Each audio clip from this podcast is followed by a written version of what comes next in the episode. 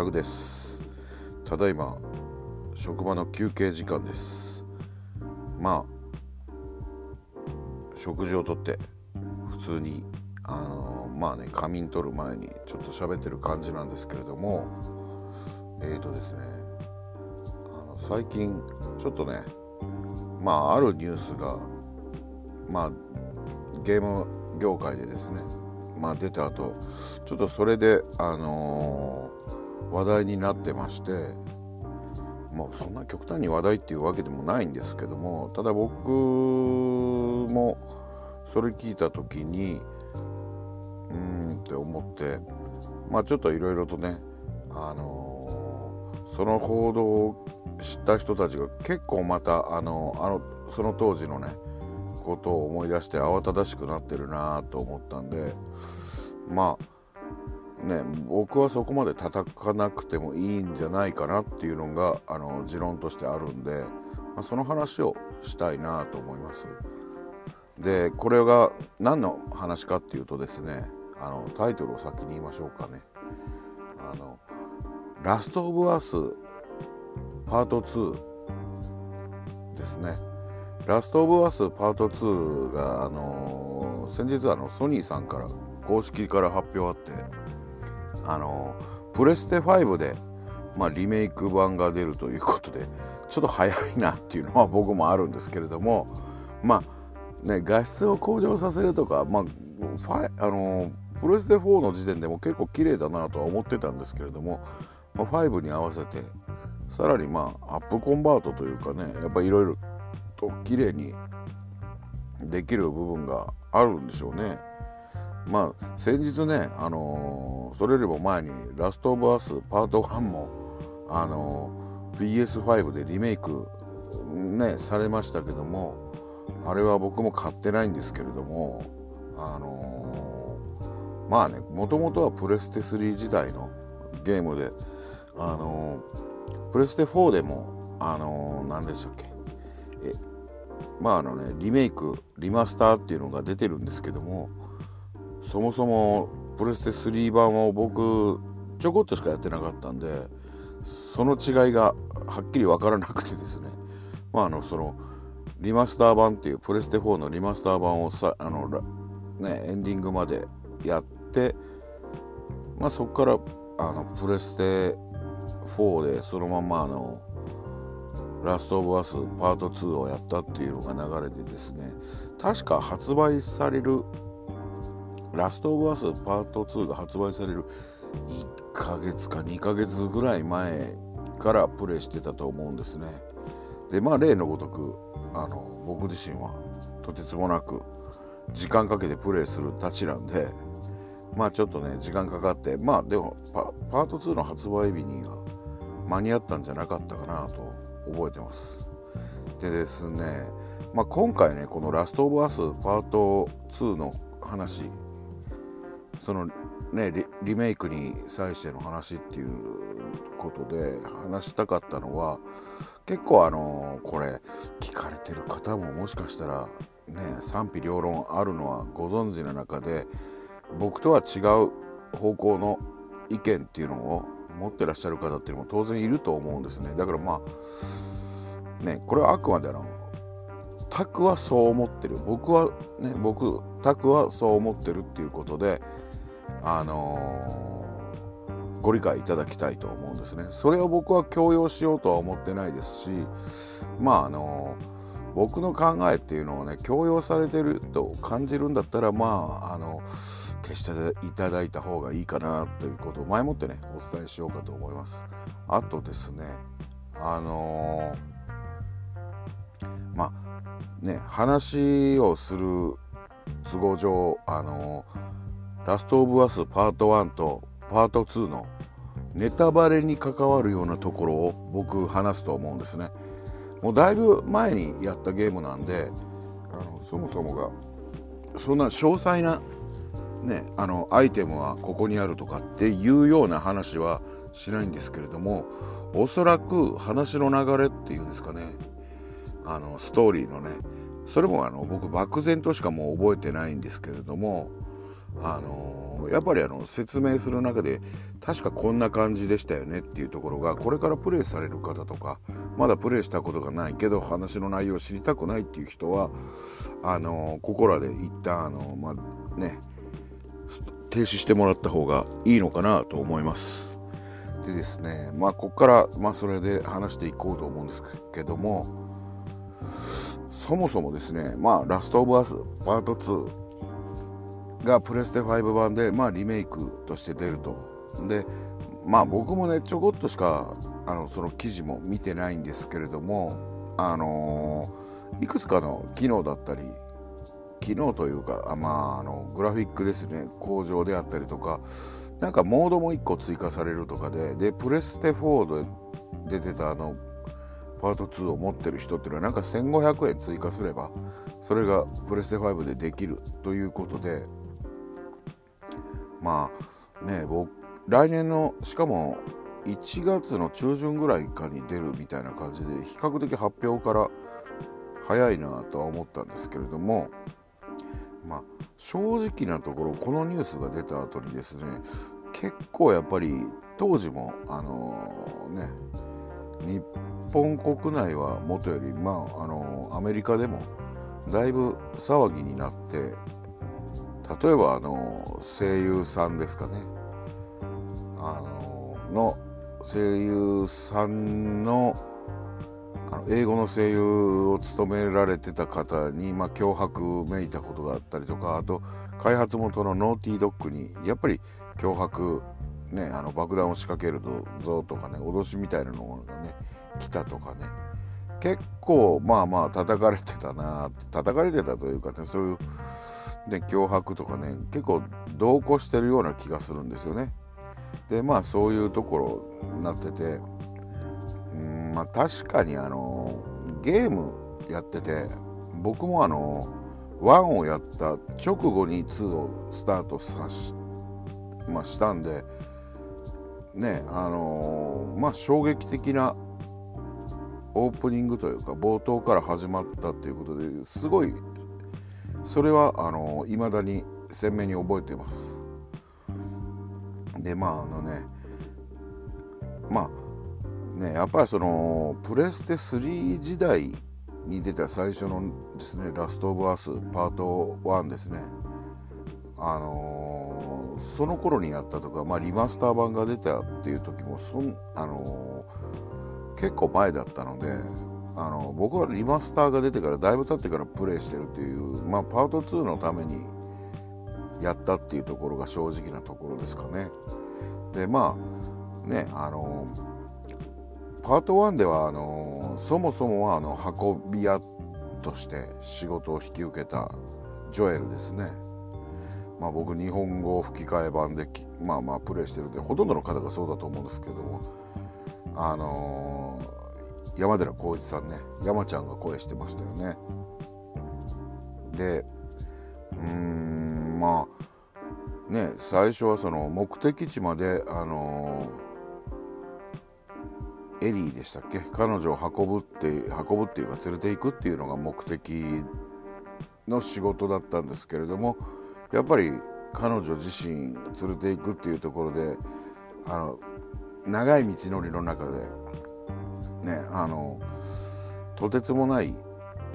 さまざまなあの苦難に見舞われるわけですよね。あのもうこれ言うべきか言わざるべきかあれなんですけどざっくりとねあの聞かれてる方って多分なんですけどもプレイされた方とかある程度は情報知ってらっしゃる方っていうのを前提に話すんで、まあ、詳細な設定とかシナリオとかっていうのはまあ言わないんですけれども、まあ、言ってしまえば荒廃したね未来であの謎の病原菌というかねあれでゾンビ、まあ、ゾンビじゃないんでしょうけどもゾンビ化した人々から逃げなくちゃいけない一方であのまあね荒廃してしまった未来なので、まあ、北斗の拳に出てくるあんな暴漢ってわけでもないんでしょうけどもやっぱりそれでも秩序やね。あの秩序や法律,、まあ、法律というかモラルというかねそういうのが欠落した世界ですよね。いわゆるもうディストピアの世界の中でその女の子を特定の目的地まで連れて行かなくてはいけないっていうあのミッションを与えられた主人公がですね。まああのー、ねその目的地に行くまでにさまざまな苦難があると。でこのジョエルっていう、ね、主人公も実はこの病原菌というかこの騒ぎが始まる始まった当初、まあ、娘がいたんですけどもあの不運なことにあのね娘があのまあ銃によって死んでしまうっていうね、まあ、事故ではないんですけどもねまあそういう事態が起きてねそこからのまあ20年だったかななんかあの10年だか20年だか経ってからの話っていうのがこうあのラスト・オブ・アスパートあパート1で描かれた話なんですけれどもまああるところまで行くとあのよく連れてきてくれたっていうことでそのエリーっていう女の子はあの噛まれてもそのゾンビとかに噛まれても要はよくある他の映画とかゾンビ映画にもあるんですけども噛まれた人はもうその何て言うんですかね病原菌に感染してしまって自分もゾンビ化するっていうよくある設定だと思うんですよね。でまあその中でそのエリーっていう子だけは免疫を持ってるからゾンビ化されないと。であの連れて行ってほしかったところっていうのはその仕事としてね連れて行ってほしかったっていうところは荒廃した中であの、まあ、レジスタンスとまでは言わないですけどもまあね自営してる人たちがいる大きなあの総合病院みたいなところで、まあ、そこに連れていくと何をするのかというとそのエリー自体がめったにないめったにないというか人類を救えるかもしれないというその免疫を持ってると。まあそういうことを知るんですけれどもあのそのためには連れて行った時にですねあのまあ現地の医者に言われるわけですね彼女はどうなるんだってジョエルが聞いた時に確かあのまあまあ彼女は人類のための尊い犠牲になるとだから彼女は死ぬっていうことを知るんですね。でもジョエルも仕事としてやったところもあるんですけどもそれまでの道中でやっぱりね、最初はそんなに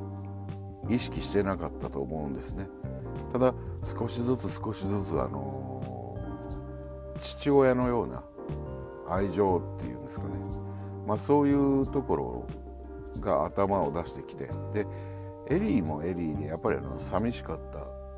いわゆる女の子だったりするんで一人のねでジョエルにどことなく父親みたいなのを重ねてたところはあったと思うんですね。でまあその2人の絆がどんどん深まっていった中で結局ゴール地点で待っていたのはエリーは人類のためのまああの生きてこれから生きていくためのあの尊い犠牲になるということで最初は受け入れるんですけれどもジョエルは。でエリーはそのことを知らないままねあの麻酔をかけられるというか、ね、これから麻酔麻酔をこれからかけられるんだったのかもうかかってたのかちょっと分かる覚えてないんですけども、ね、そういう中でまあジョエルはやっぱりエリーを失いたくないっていうねことになってその病院にいる人たちの静止や静止をあのまあ止めてエリーを助け出そうとするんですね。そうすると病院の人たちっていうのは特に悪い人たちじゃなかったんですねそもそもは。ですけれどももちろんあの人類のためだっていうことでねそのこの人たちも多分ね、エリーが死ぬっていうことに関してはやっぱり気の毒なところはあったと思うんですけれどもどこかであのやっぱりそのジョエルに比べるとそのずっと長く付き合ってたわけではなくてまあ今さっき来ましたこの少女が人類を救うかもしれない免疫を持ってますっていうだけの話なんで、まあ、やろうとしてること自体には多少の抵抗はあったとしてもでもそれは人類のためなんだっていう義務があったと思うんですね。でそこにそれに対してジョエルはやっぱりねあの自分の娘のように思い込んでたところもあるからやっぱり失いたくないっていうところでこの2つの思いが衝突して結果どうするかっていうとエリーを助けるために抵抗されてしまってる、ね、その病院の人たちっていうのを無抵抗な医者も含めてでもちろんそういうところの、まあ、ディストピアな時代ですんで警備員もいたと思うんですね。も含めてあのジョエルっていうのは手にかけてしまうんですね。で、まあ、結果そこから脱出して目覚めたエリーにあのまあね聞かれるわけですね。あのなんで何もな起きてないの？私はっていうね、まあ、何かしらの手術なり血を抜かれたりするっていう風な多少のイメージはあったと思うんですね。その彼女にはね。そしたらジョエルが「いやお前じゃなかったらしい」とか確かそういう感じの嘘をついてるんですね。だからもう大丈夫なんだよエリーっていうような感じであのまあ嘘をつくんですね。ただこの時最後確か僕はそこは覚えてるんですけどもエリーのアップで終わってるんですよね。ラストバースパート1って確か。にね。でその時のエリーっていうのが、まあ、複雑な顔してるんですよね。そうだったのよかったっていうね。喜んでた顔でもなければねあの何て言うんですかね。なんか嘘つかれてるんじゃないとか、まあ、勘ぐってる顔っていうんですかね、まあ、そういうどちらかというとそこをあのプレイしたユーザーにあなたはどう感じましたか？このエリーの顔っていうのを考えさせる考察考察する余地みたいなのを残したエンディングだったなっていうのは覚えてるんですね。僕はあのもうもっとあの踏み込んであこれエリーにバレとるぞっていうこのジョエルがついた嘘は僕にはねジョエル私に嘘ついてるっていうね顔をしてるなっていうふうに見えたんですね。でまあそこで1は終わるんですけど2はそっから数年後かな。だったと思うんですけど何年か後の話なんですねまああの確かジョエルの弟とかがやと一緒にあの、まあ、集落というかあのねちょっとしたコミュニティの中でジョエルエリーで他にもさまざまな、ね、あの人たちと一緒に暮らしてるコミュニティというかね町みたいなのがあるんですよね。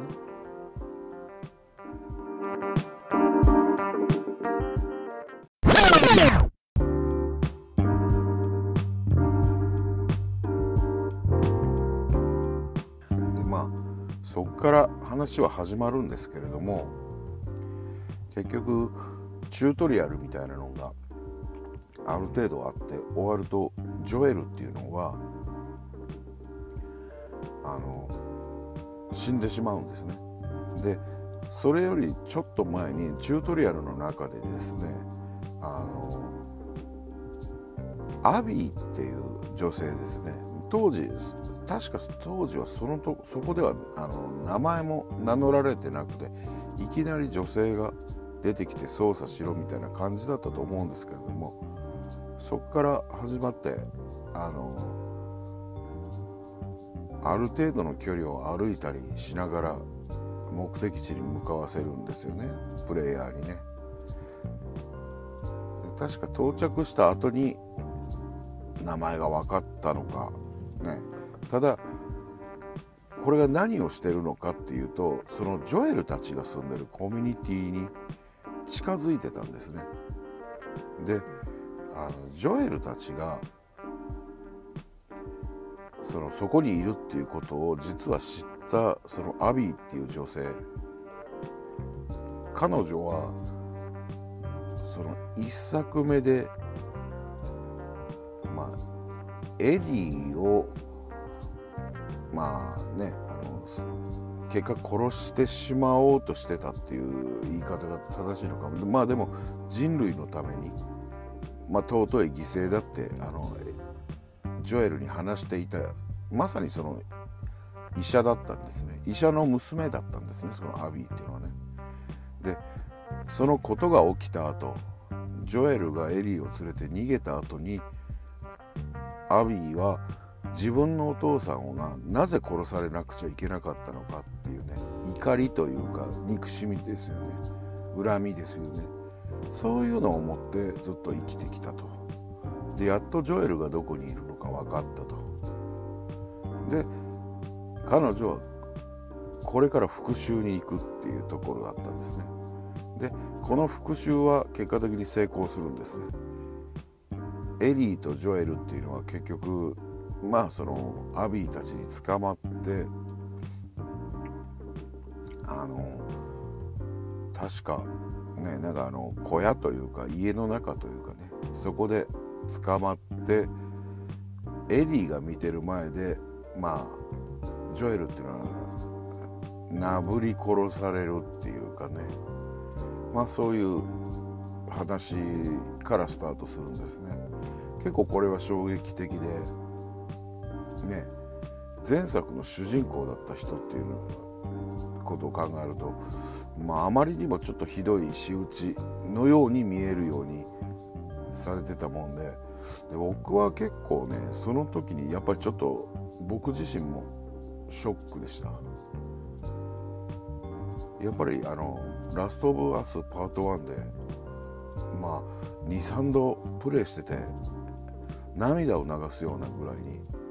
あのプレイしてたところもあってそれはどういうところかっていうとまあ身を挺してエリーを守ろうとするジョエルの、まあ、父親というか親としての愛情に近いものをすごい見せつけられる瞬間が何度かあったので、まあ、そこに対してなんかね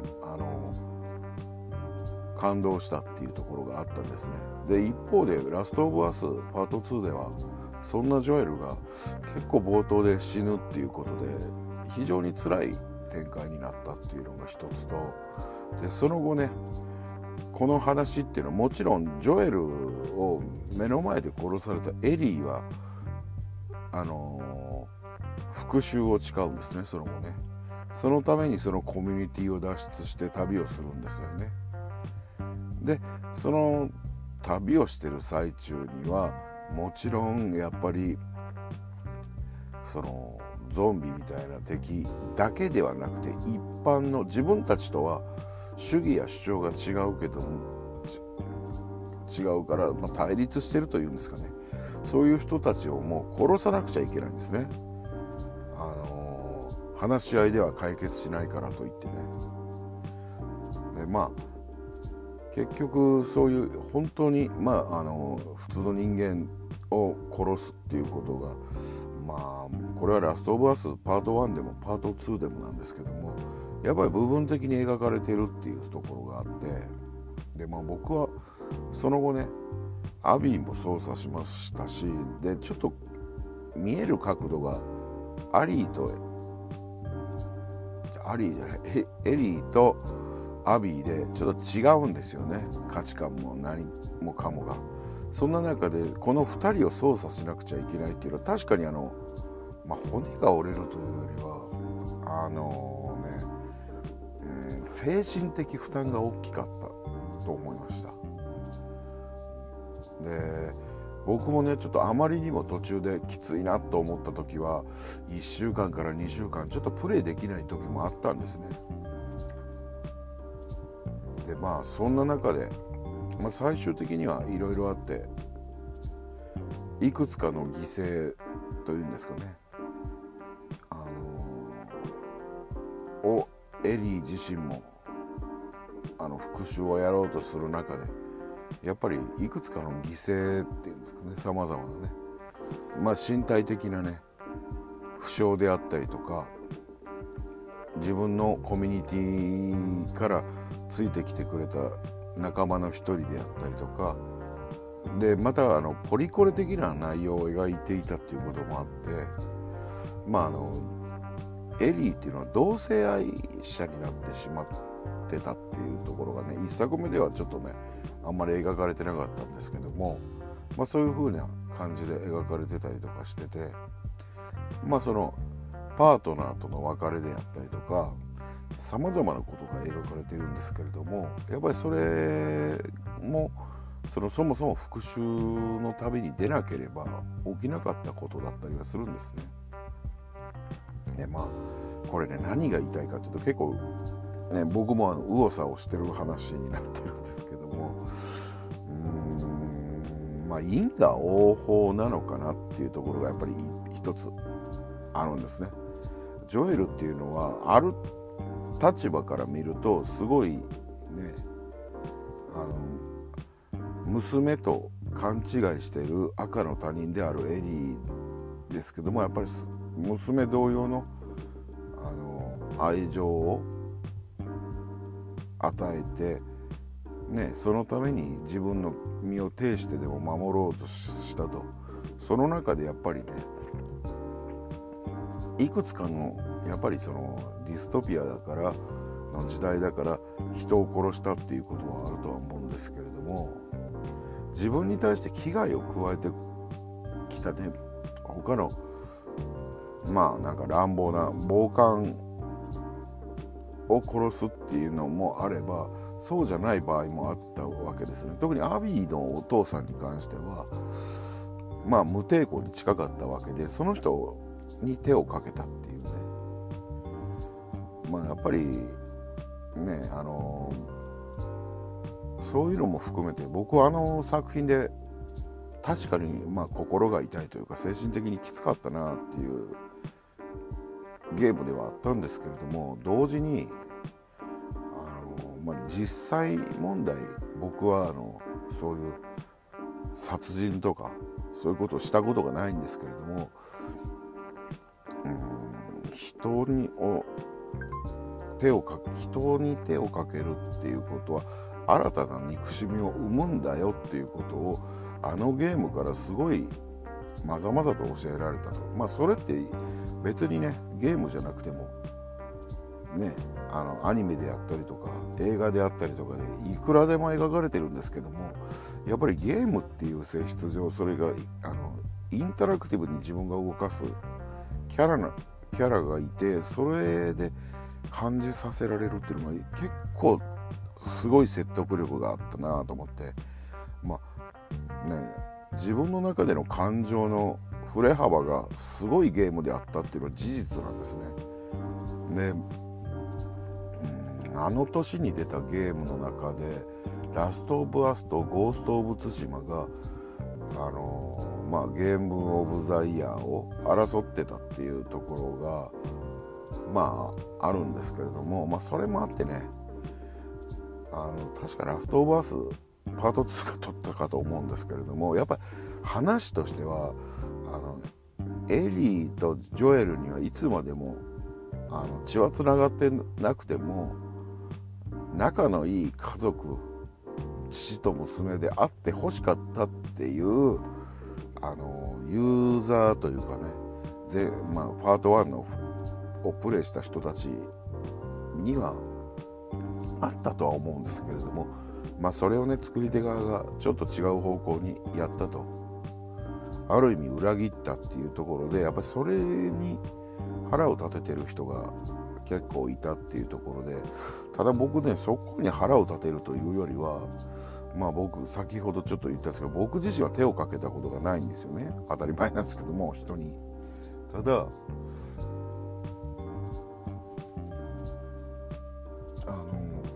何て言うんですかねどうしてもゲームの中で、ね、ゲームしてると敵を倒したり、ね、殺したりっていう表現もあるかと思うんです。でそれをずっと当たり前のように繰り返してるけどもまあね実は現実的に考えると現実で考えるとこういうことが起きるんだよっていうことをなんかねゲームの方から教えられた説教されたっていうような説教ってことではないんですけれどもでもそういうこともたまには考えてみるのもいいかもねっていうようなことを教わったような気もしたんですよね。うんまあ、ゲームだからいくらでも人を殺してもいいんじゃないっていう発想はもちろんあるとは思うんですよゲームをするって。現実にはできないからゲームでやるっていうのも当然だと思いますしただそこにまあ、そればっかりそれで大丈夫だって思ってゲームの中で人を殺したりゾンビを殺したり敵をね倒したりっていうことを繰り返しててゲームと現実の区別がつかないで犯罪に走った人っていうのもいっぱいいっぱいというかね何人かいるわけじゃないですか。ねまあねそこでねあのそれぞれのゲームユーザーが引いてる線の位置が変わったりとかそういうのに対しての、まあ、軽く警鐘を鳴らしたような作品でもあったのかなと思ってそういう意味も込めて僕は結構考えさせられたんですよね。事実あの作品で「ラスト・オブ・アスパート2」ではあの1作目の主人公ジョエルは死にまあそれを追って、まあ、ジョジョエルを殺した、ね、アビーに復讐を誓ったエリーもまあね決してハッピーエンドでもなかったですし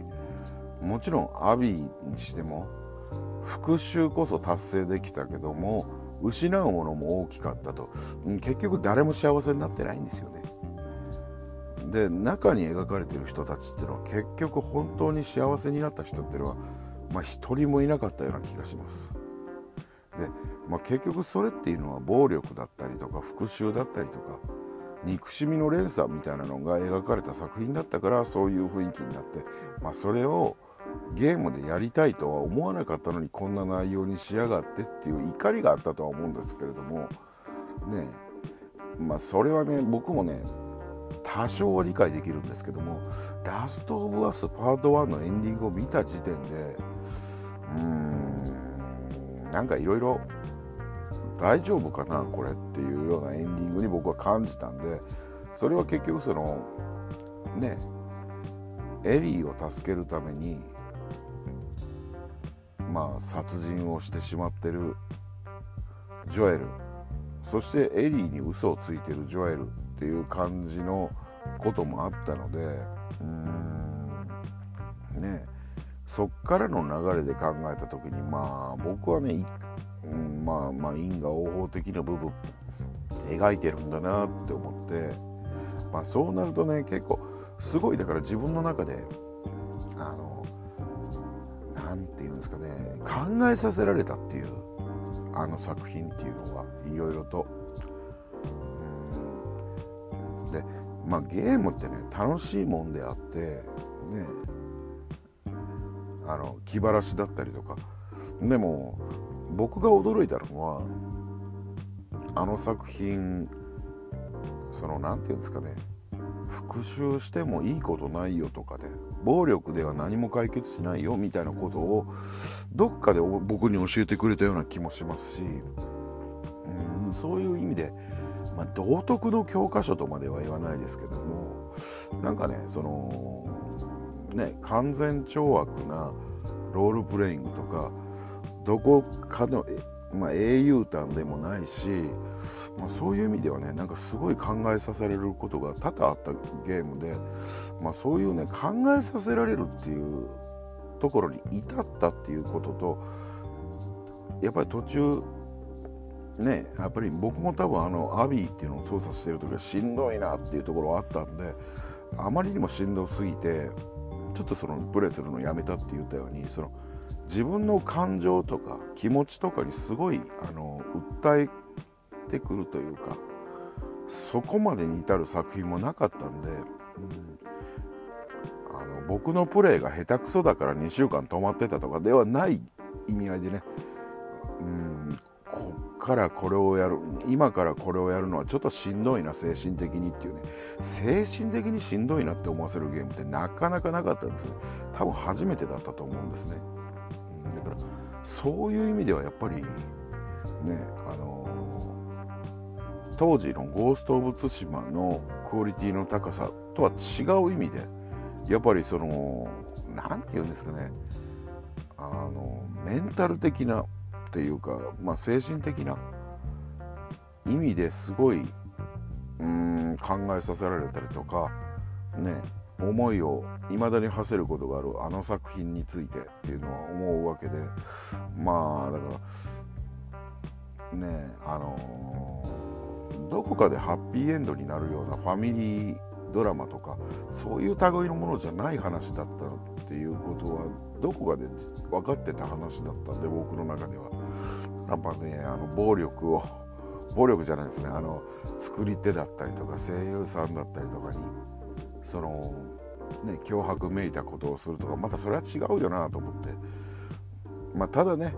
プレイした人が怒るっていうのは無理もないところもあるんですよね。みんながみんな僕みたいな考え方にもならないでしょうし求めてたのはやっぱりエリーとねジョエルのねあのなんとか苦難をのし、ね、乗り越えて平和にハッピーに暮らせるような未来みたいなのを見たかった人も当然いるとは思うんですよね。そしてそうじゃないあんな話になるんだったらそもそもやらなかったっていう気持ちも多分あると思うんですね。うんだからまあねガイドラインみたいなわけではないんですけれどもソニー側もねあの何かしら作り手側もこの作品にはあの精神的な負荷があのちょっと高い作品ですとかねまあそういうねそれすらネタバレじゃないかっていう層もいるとは思うんですけれども何かしらちょっとあってもよかったのかなとそしたらあのね1作目が面白かっただけで止まって2作目には手を出さないで1作目のエンディングまでっていうのでいいゲームだったいい話だったで追われた人もいたのかもなっていうふうには感じます。ちょっとねあのまあね最終的にやっぱり中身がわからない中であんな話になるとはっていうところもあって今回はねこれはまあね怒ってる人のまあ気持ちもわからんでもないんですけれどもただそれをね実行に移すっていうかまださすがにねあの爆弾とか仕掛けられたとまでは聞いたことがないんですけどただそういう脅迫文を送ったりっていう時点でもう行動に移しちゃってるわけでまあねそこだったりまあ作品に対してねちょっときつめの論評をする人とかがいたりするんでまあそれもどうなのかなと思ったんでちょっとまあ僕はそこまでには至らなかったよっていうことでちょっとね話をしたかったんで今話してます。まあねなかなか、うん、まあ今思い出しても、うん、なんかしんどいところは事実ありまして僕最後にあの作品で、まあ、スタッフロールが出る前なのかな。ちょっとねまあエリーが確か無人の家で、うん、ギターを弾いてたのかな。弾いた後にその家を後にするっていうようなシーンがあって最終的にはエンドクレジットが流れたんですけども思わず泣いたんですよね。なんで泣いたのかっていうとそれはいい話だったからでもなくて感動したからでもなくて、まあ、感動したから泣いてるっていうのはある意味当たってるのかな。あの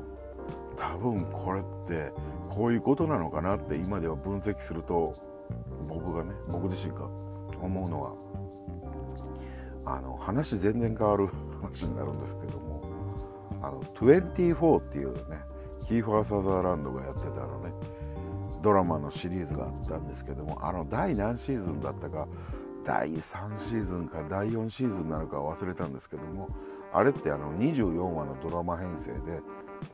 あの1話が1時間をリアルタイムで進行していくっていう物語なんですけどもあるシーズンの最後でもともとがすごい1日24時間の間で物事が起きてそれがテロとの戦いであったりとかっていうのがあるんですけどあまりにも苛烈すぎて最終的に事件が終わった後にジャック・バウアーが男泣きするんですよね最後の最後で。でそれは多分いろいろあったからそれを受け止めきれずにジャック・バウアーが全ての事件が解決したんですけどもうん泣くんですよね。何かいいことがあったとかじゃなくて。で僕はそれをすごい、あの思い出して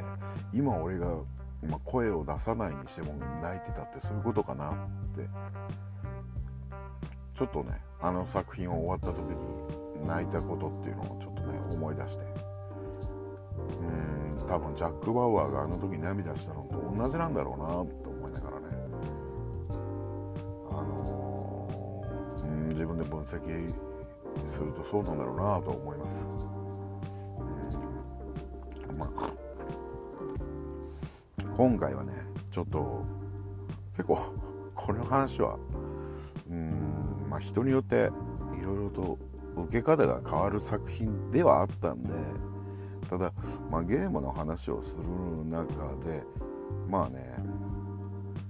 胸くそが悪い話だの一言で終わるにはもったいない気もするなっていう作品でもあるんでうん、まあ、事実ね僕はねそれをすごいもう考えさせられた作品でうんまあね両手を挙げて皆さんにおすすめできる作品だとは言わないんですけれどもかといってじゃあ僕の中でどうだったかっていうと僕の中ではまあ名作っていいかどうかって言われるとうんでも自分の中でこんなに心を動かされたっていう意味ではやっぱり名作なのかなって思ったりはするんですねあれをプレイした後に何度か考えると。まあそういう意味でねだからすごい不思議な作品であったのは事実なんで、うんまあ、未だにねあの未だにというか、まあ、あの作品をプレイして、まあ、その最後に、まあ、涙したっていうのを言いましたけどもじゃあその涙はすごいいい物語だったから泣いたわけではないっていうのをね先ほど言ったようにじゃあ僕この作品終わった後どうしたかっていうと妻にも息子にも勧めれなかったですね。いい話だったよ。いいゲームだったよ。とは言わなかったんですよね。ただ僕の心はすごい揺れ動かされたしゲームの中でここまで心揺れ動かされて考えさされた作品もまたなかったっていう中では僕のゲームねあのエンディングまで行った作品っていうのもちょっとそんなにすごい数百本とかっていうレベルではないにしてもやっぱりねエンディング見たけどももうすっかり忘れてる作品っていうのもある中で多分記憶に残る作品の一つではあるからある意味僕の中で名作って言われうん言ってもいいのかなっていう感じにはなったんですけどただ人には勧めれないですけどね。やっぱりそういうそういうので結局やった人次第で考え方が変わるとか受け方が変わっちゃうっていうところもあるんででしかも受け方が変わる中でも結構劇薬に近い話だったと思うのでね僕みたいに感じる人もいれば、ね、僕の考え方自体が「お前は生ぬるい」とか「お前は分かってない」っていう人もいるでしょうし、ね、だからなかなか難しいよなと思って、まあ、ただ何度も言うように、まあ、だからといって作り手にねあのー、まあまあ攻撃的なことはしない方が僕はいいんじゃないのかなと思うんですね。うん別の対抗手段ってあると思うんですよね。例えばねあのまあなんかどうやら3が作られてるという話とか作るだろうっていう話はあるんでもうね3はやらないとかノーティードッグの作品をやらないっていうそれが一つの運動というかねあのー、自分のね意思をね表明してるっていうことにはなると思うので、うん、まあねなんかまあまあねちょっとねゲームのね話の割には結構僕自身もなかなかねちょっとあれなんですけどそれ以上になんか業界的にこれざわつきすぎてる気がしたんでちょっとね今回ちょっと話してみました。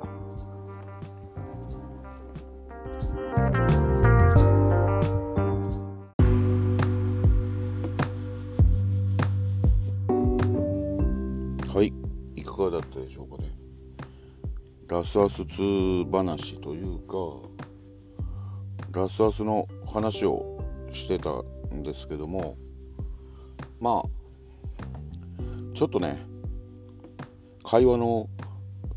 パターンパターンじゃないな。スピードがどんどん遅くなってましたけどあれねまあ今だから言うんですけども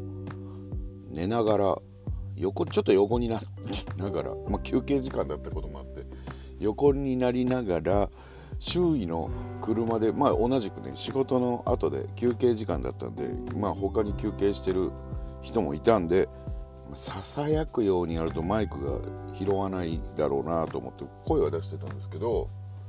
まあ、窓閉め切ってですね車の中でやってたんですけどもまあねなんかだんだんやっぱり横になって喋るとリラックスしすぎてどんどんあの会会話というかね僕の喋りのスピードが遅れて遅れてる遅くなってるなっていうのでまあちょっとねなんかね聞いてて眠くなる人もいるのかなと思って僕もあのさっきまでちょっとチェックしてたんですけども眠いなみたいな感じの、ね、話になっちゃってるんですけどもまあラスアス2はねまああのいろいろ物議を醸してるところはあると思うんですけれどもまあ僕自身はそうですね。まあね今振り返ってもねちょっとその前半の収録が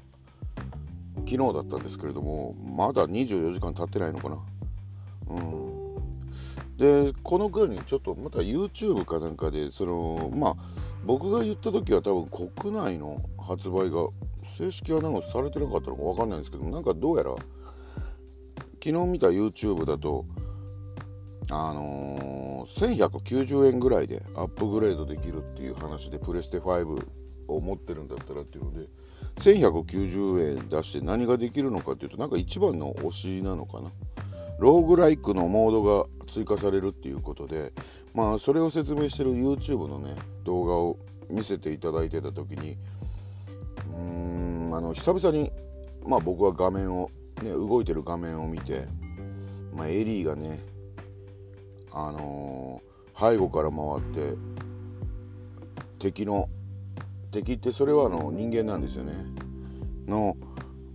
ねあの背後から回って首とか胴体にナイフを突き刺してまあ要はねあの殺すっていうところなんですけども。だからうんやっぱりこういうのってすごいよなって思ったんですね。でまあ生々しいとかね残酷だっていうところもまあそれは事実ですしまあこういうのをやって僕自身も当然、まあ、そのゲーム体験っていうのに何て言うんですかねスリルというかハラハラして面白かったっていうのは事実あるんですね。なんかこのかくれんぼじゃないんですけどゆっくりゆっくり近づいていって仕留めた時の達成感みたいなのはあってでそれが何気にね生きてる生きてるっていうか人として描かれてるもんなんであれがねまたゾンビだったりもっと違うもうハリボテだったりしたらまた違うんですけども、まあ、人間のグラフィックだったりするんでなおさらねあこれって楽しいって思ってその楽しいっていうのをゲームだから楽しいゲームの中だからこういうことができるから楽しいっていうんじゃなくてあの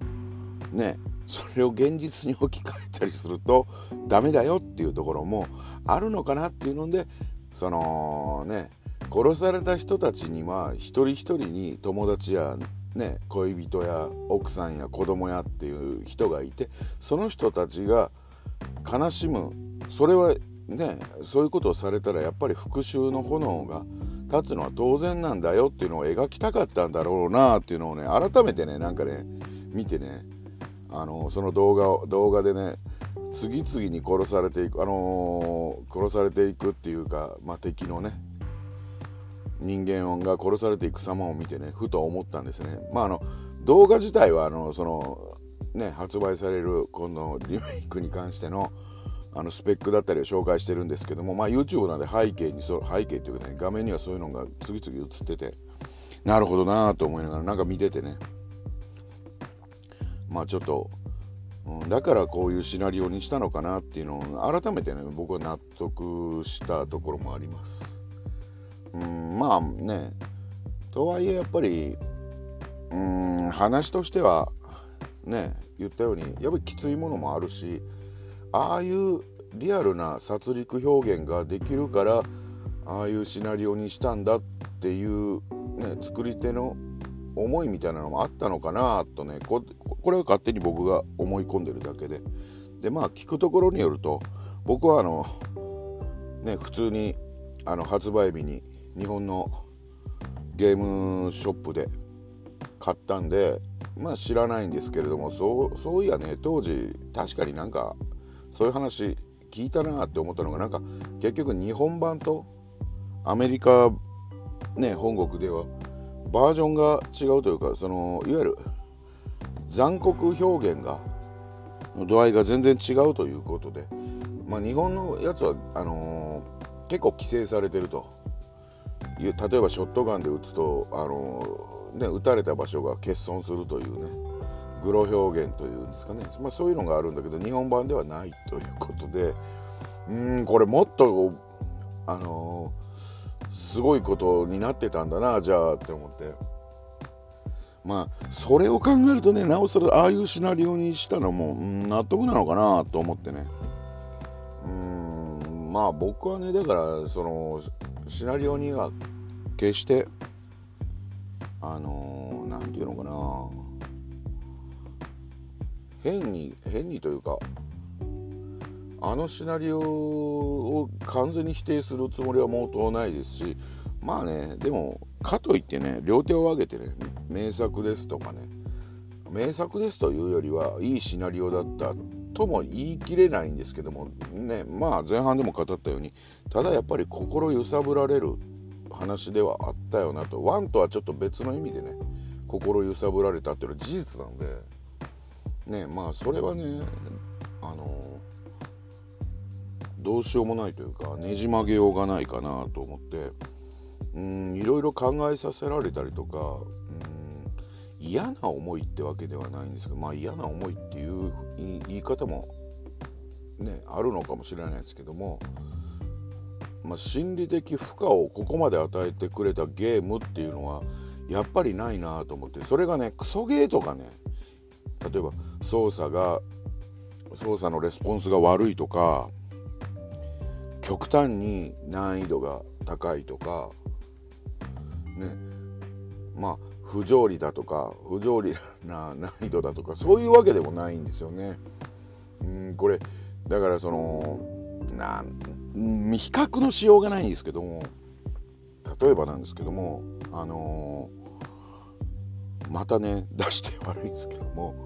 まあたね僕がここ最近やった難易度の高いゲームのやっぱり代表格にしたいぐらいのエルデンリングエルデンリングもある意味心理的負荷って結構強かったところがあるんですね。それは分かっちゃいる分かっちゃいるんだけど自分の弱さに負けてあの攻撃ばっかりしようとして叩かれてそっから矢継ぎ早に攻撃を受けて死ぬみたいなそのストレスとかやっぱ蓄積するとこれも負荷になるんですよね。そういうあの難易度からくる負荷とはちょっと違ってあのー、ねラスアス2で与えられる精神的負荷っていうのはなかなかやっぱりゲームでは僕も経験したことのない負荷でたまにねあるうつエンドって呼ばれる RPG とかに多いのかな。そういうやつともまたちょっと違った負荷でうん意外とうんこういうのって、まあ、前半でも言ったようにゲームの作りシステム面も、ね、操作レスポンスも全てにおいてすごい高水準でそこに心理的負荷考えさせることをしてくれたっていうことがやっぱりあの作品の僕にとっての最大の功績かなと思うのでまあねそれはやっぱり評価したいところだなと思います。まあねあのー、爽快感っていうのがある反面ゲームとしてはあの敵を倒した時の爽快感っていうのも得れるのは事実なんですよね。でもその爽快感の裏にっていうことも同時に考えさせられるからねあのー、似たような似た似てんのかな？例えば前作の「ラスアス1」をああ時間があるしちょっと思い出してやりたいなって思うかというと思うんですよね多分ね。それはね。そういうことは思うと思うんですよ。あとバイオハザードとか。うんでも多分ねラスアス2はうんもう少し時間が経たないとやりたいなっていう気持ちになりにくいんかなと。でもどこかでねやっぱあれが決してね悪いゲームだったっていう印象がないんでいつかはもう一度やりたいなっていうね。あのー、まあいわゆる僕のあのー、メンタルだったりボディだったり、まあ、そういうね全身全霊がねあれに耐えれるようなまあ要は時間が経つとまた耐えれると思うんですよね。そうなったらまたやりたいなって思わしてくれるのも事実なんでなんともねこれね難しい話ですよね。まあだからあれはクソだとかあれはダメだって簡単に言えるような作品ではなかったのも事実でまあね簡単に言えたとしても僕は言わないなとは思うんですけどなあの作品に関しては、うん、非常にまあそういう意味ではね「ゴースト・オブ・ツシマも」とあのゲーム・オブ・ザ・イヤーを争ったっていうところでねあのゴースト・オブ・ツシマって結構ね僕もやったんですけどもまあやっぱりあのねあれもあれで名作で、まあ、若干ね考えさせられる部分ってうーんあるんですけれどもやっぱりその日がその比率がやっぱりラスアス2には遠く及んではないしねあのー、まあやっぱりね作り手の人がまあ海外の人にもかかわらず黒沢映画をすごいリスペクトしてるっていうのもあるし、ね、最後の結末なんかはいかにも黒沢映画らしくてそれは評価に値するとは思いますし、ね、ゲームシステムもあの剣撃っていうのを非常にうまくあのー、まあゲームの中に落とし込めてるなっていう感じにもしたんで確かにね一騎打ちさせるにはね、同じソニーですけども非常に、あの、いい相手でただやっぱり極端すぎたかなと思いますしうんねラストラスアス2とゴースト・オブ・ツシマってまあやっぱ本当に極端だなとは思ったんですあの年のゲーム・オブ・ザ・イヤーとしては。でまあ批評家とかねあのー、もうちょっとそのいわゆる普通にゲームをプレイして感じる人ってまあ皆さんそうだとは思うんですけれども、まあ、そこでまあねあのー、楽しかった楽しくなかったの一言で済ませないような人たちがやっぱあれのゲームオブザイヤーのね評価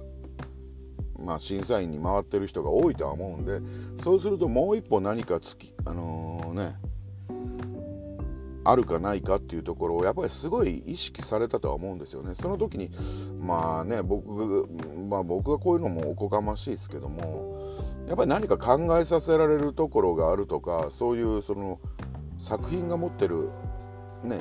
あのテーマ裏テーマとまでは言わないですけどもねそのその先のなんかね作品とか脚本家とかクリエイター、まあ、作り手たちが言いたかったことみたいなのまでをねあの理解しようとした結果でゲームオブザイヤーはあっちにあのラスアス2の方に選ばれたのかなっていうふうに僕はね理解してます。別にねあのいやラスアス2の方が金あちょあの何でしたっけゴースト・オブ・ツシマよりも複雑だったからとかゴースト・オブ・ツシマが短絡的だったから入賞外したとかそういうわけではないとは思うんですけれどもね。うん。まあこの辺はねあのー、まあ皆さんいろいろ考えさせられたりとか考えたりしてみるのもいいのかなと思いますしまあまあもう二度と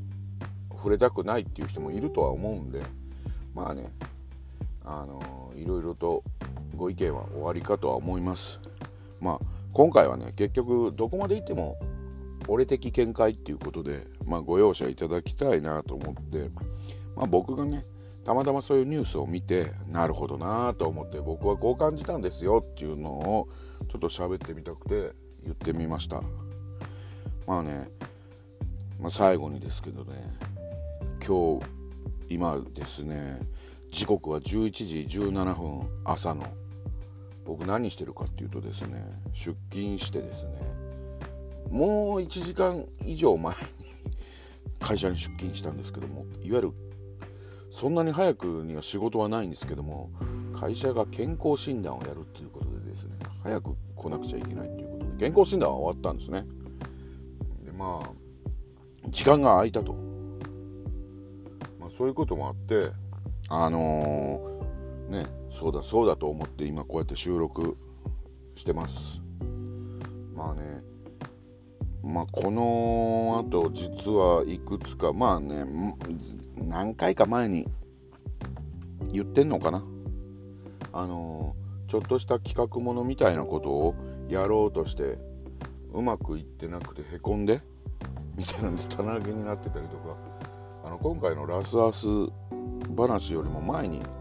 まあ、別の部分部分というか別の話も取ってたりしてて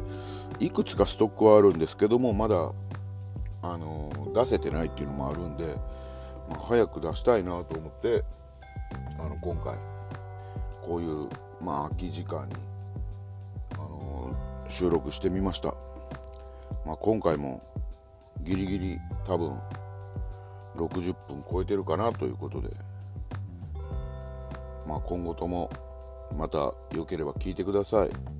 今回は最後まで聞いていただいてありがとうございました。それでは。